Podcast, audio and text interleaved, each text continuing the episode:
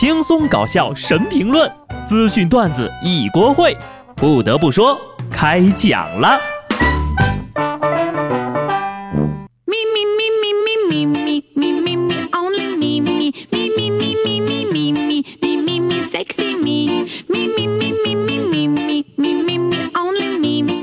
Hello，听众朋友们，大家好，这里是有趣的。不得不说，我是机智的小布。祝福吧，同志们！二零一八年的第一天晚上，苍老师在微博上宣布了一条重磅消息：优秀的表演艺术家、著名的性启蒙教育家、中国万千宅男的女神、德艺双馨的苍井空老师结婚了。苍老师说自己已经出道十五年了，想结婚，想要家庭，想要孩子。虽然老公没钱也不帅，但他接受了自己以前的工作，这就是 AV 界最好的结局了。配图中的苍老师看起来非常的幸福，笑得像个孩子一样。也许这就是遇见幸福的模样吧。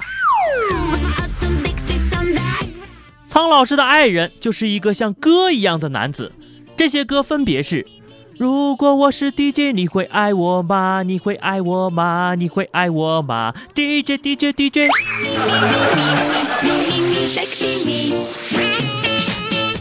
作为一代人的硬盘女神，苍老师微博下面是满满一片的祝福声，也有不少粉丝痛哭流涕。偶像结婚了，新郎为啥不是我？不到一天的时间，苍老师的微博转发超过了十万次，六十多万人点赞呢。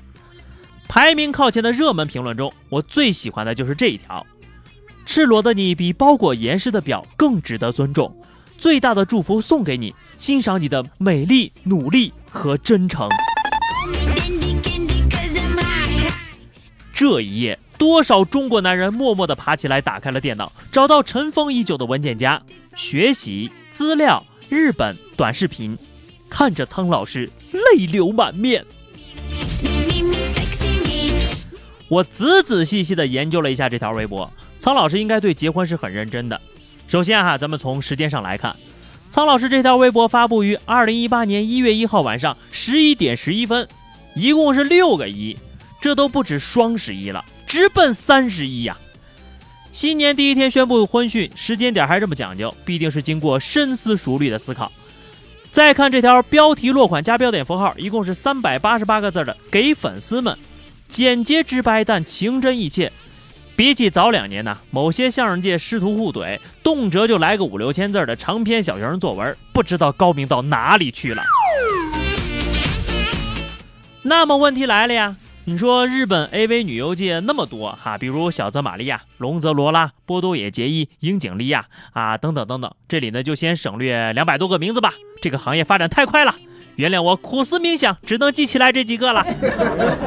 但是似乎只有苍老师在中国那是火到没朋友啊。记得苍井空第一次来中国淘金呢，是在二零一一年。南方人物周刊在一篇题为《苍井空，我就会过怎样的一生》的文中提到了当时的盛况。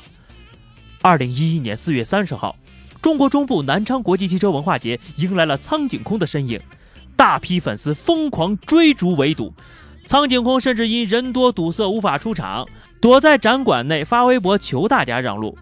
等到表演时间，超过二十万人汹涌而来，场面几乎失控。苍井空出场三分钟后匆匆退场，活动终止了。那场面真是锣鼓喧天，鞭炮齐鸣，红旗招展，人山人海呀！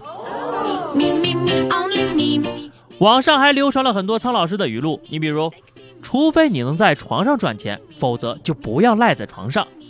虽然这很可能就不是他说的。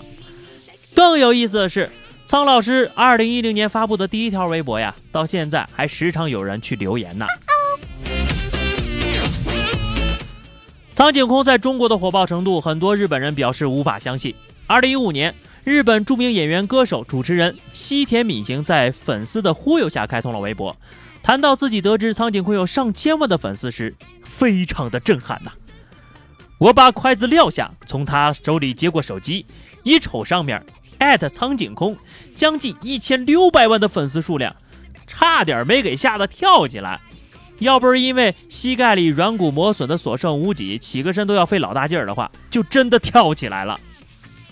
两年多过去了，虽然苍老师的微博粉丝只涨了两百多万，但是仍是所有开通微博日本人中粉丝最多、妥妥的大 V 一个呀。为什么会有这么多人喜欢苍井空呢？很多网友提到了一个词儿——真诚。在这个不作死不能红的年代，苍老师真的像一股清流。比如谈到进军 AV 界的感受，他是这么说的：“我即将踏入的是一个美妙的世界，这是我的战场，是普通人无法生存的地方。但我不后悔，而且不可以后悔。后悔就输了。AV 是我事业的起点，但绝不是终点。我一定会出名。”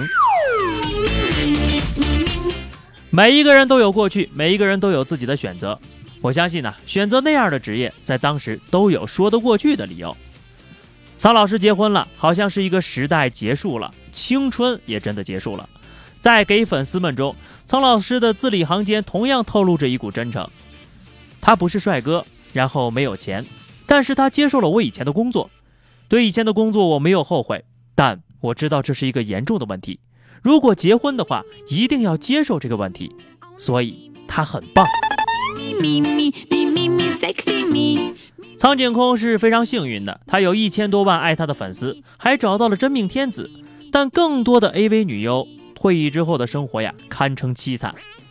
著名金手指加藤鹰先生曾经说过，AV 界是个很奇怪的地方，除非女优闯入异能界，有了很好的发展。要不然呢？只要他们一隐退，就宛如人间蒸发，是生是死都没人知道。大部分的 AV 女优的文化程度非常的低，没有一技之长，退役之后只能去风俗行业，靠天赋本钱讨生活。所以呢，在这里啊，让我们最后一次祝福苍井空，愿你幸福，愿这个男人配得上你。二零一八年的第一期正式节目就送给广大八零后、九零后的性启蒙老师苍井空了啊，就是这样。最后是话题时间，上期节目我们聊的是二零一七年发生在自己身上最大的变化是什么哈？听友于日元说啊，这个名字怎么那么绕口呀？他说呀，二零一七年瘦了，瘦了二十斤呢，呀，瘦了这么多呢啊，没让你吃好吗？听友小双说：“我呢，这个一个一米八零的女汉子，慢慢的变成了一米八零的萝莉，哈哈哈，这是真的，一米八，金刚萝莉呀。”好的，咱们本期的话题啊，请用一句话展望你的二零一八。嗯，这是一个辞旧迎新的阶段哈，所有的事情咱们都过完年再说啊，说这个农历新年。但是呢，也希望大家能够来评论区畅所欲言，来展望一下自己的二零一八年，用一句话哟。欢迎关注微信公众号 DJ 小布，或者加入 QQ 群二零六五三二七九二零六五三二七九，来和小布聊聊人生吧。下期不得不说，我们不见不散，拜拜。